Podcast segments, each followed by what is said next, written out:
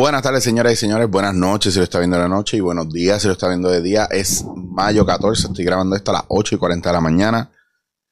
Hoy, sencillito. ¿Por qué tenemos tanto miedo a vernos felices o a expresar nuestra felicidad?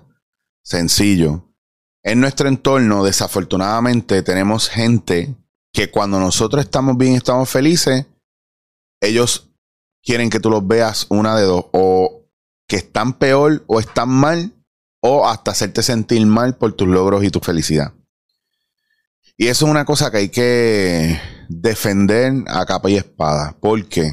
Porque mucha gente, cuando tú le preguntas cómo se sienten, te dicen, eh, podría estar mejor, eh, para ahí vamos, eh, ya tú sabes, papi, en la lucha. Y no necesariamente están así. Lo que pasa es que no se atreven a expresar su felicidad por lo que tienen o ya se metieron en la cabeza que, su vida es una mierda. Cuando no lo es. Cuando, a veces yo le pregunto a gente por qué se sienten tan mal, por qué están tan jodidos, qué les pasa y los entrevisto y los entrevisto. Y claro, nadie sabe lo que hay en la olla más que el que la menea. Pero a veces yo desde afuera digo, coño, mano, hay gente que no tiene eso, yo no tengo eso eh, él tiene esto, él tiene esto, ella tiene esto, yo no tengo esto tampoco, coño, yo me siento a veces hasta mejor, pero mira, mira la, la cuestión de las prioridades. Eh, también hay que tener cuidado que nosotros no seamos el tipo de persona que vemos a alguien con suerte o bien o que se ha fajado. Yo no creo en la suerte, yo pienso que de algo hiciste bien en la vida, en algún lugar que tuviste esa oportunidad. O eso era para ti. ¿Verdad?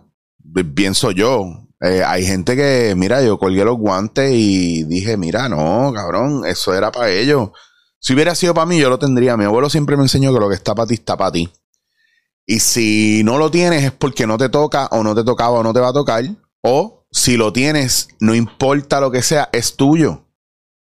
Entonces hay gente que vive una vida de yo no lo merezco y hay gente que vive una vida de yo me lo merezco y no me lo dan. Y yo he estado en los dos lados todos hemos estado en los dos lados y algunos no han llegado a uno de los dos lados. Mayormente están en el, ay, es que yo no me merezco nada, ay, yo no puedo aceptar eso. Pero hay un montón de gente que está también, yo me lo merezco todo, puñeta, me lo tienen que dar todo, yo he hecho todo por todo el mundo, ¡ah! y viven en una insatisfacción dentro de lo que es, ¿verdad? Este, la ley de intercambio. Piensan que lo dan todo y no han recibido nada. Hay gente que se le olvida que los demás alrededor de ellos le dieron mucho y son totalitaristas y dicen, ah, nunca me han dado nada, yo siempre estoy dando todo. Y hay gente que les está dando, lo que pasa es que no les están dando la gente que ellos quieren que le den. Así de sencillo, a lo mejor usted está mordido y molesto porque usted no está recibiendo de la persona a la que usted más le da. Pero a lo mejor está recibiendo de otros lados y usted no está dando. ¿Me entiendes? Como hay, siempre, va a haber dos caras de la moneda. Y a menos que usted no esté haciendo trampa, va a tener las mismas dos caras en los mismos sitios. No, si usted está haciendo trampa, usted las va a tener. Pero si usted no está haciendo trampa, usted sabe que hay dos opciones por lo menos en todo. No hay una forma, no hay una ecuación en la vida que sea solamente directa o, precisa. Bueno, sí hay.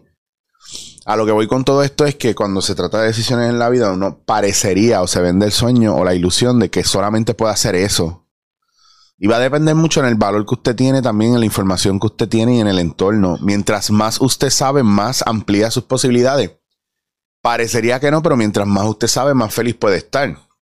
Y se los digo porque mm, yo creo que en esta etapa de mi vida, yo, aunque a veces tengo mis momentos bien difíciles, mis depresiones y mis cosas, y, y creo que se me hace más fácil hoy día sentarme, respirar y mirar entonces, yo creo que la gente alrededor mío se asusta porque yo, si me siento molesto, yo trato de descargar esa rabia ahora. Antes no, antes me la quedaba, me la quedaba, me la quedaba. Y yo trato de salir de ella lo más rápido posible. Entonces le hago caso. Eh, y hay momentos donde a veces me hablo de la peor manera. Y salgo de eso rápido y vuelvo y caigo en tiempo. Lo que no puedo hacer y no me permito hacerme ya es quedarme demasiado tiempo en emociones que son muy densas. Porque ya yo tengo condiciones, ¿verdad? Físicas o emocionales que ya me van a predisponer a eso en algún momento, pues ¿por qué exacerbarlo o, hacer de más? ¿Me entiendes? Y yo creo que una de las cuestiones que nosotros tenemos que empezar a aligerar es el estar pendiente de la vida de los demás. Si usted tiene, tiempo estar pendiente de la vida de los demás, pues no tiene tiempo para preparar su vida. A veces lo mejor es no mirar la vida de los demás. A veces lo mejor, lo mejor es no esperar por los demás. A veces lo mejor es un poco olvidarse de los demás y empezar a enfocarse en lo de uno.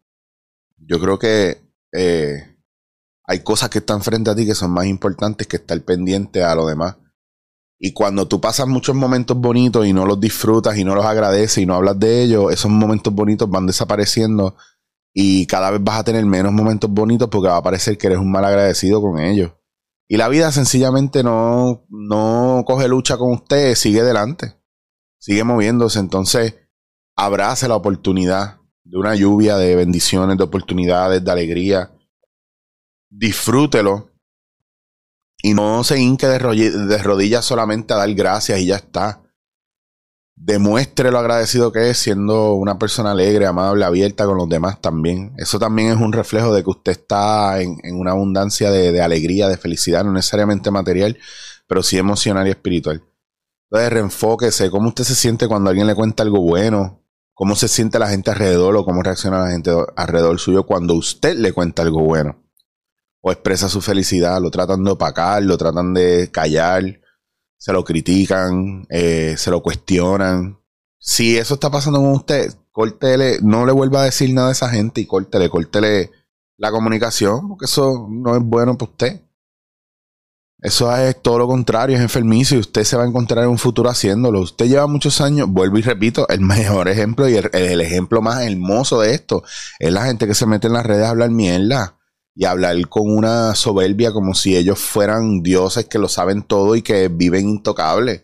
Y cuando vienes a ver, están en una mierda de vida también, ¿me entiendes? Pues entonces de la, por la boca sale lo que emana del corazón.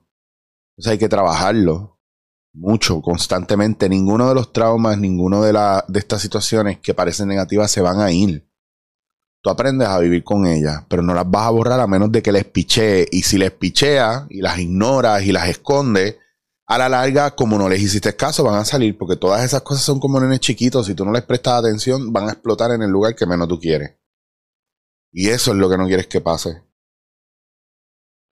Amor propio también es responsabilizarse por lo que uno sabe que le toca.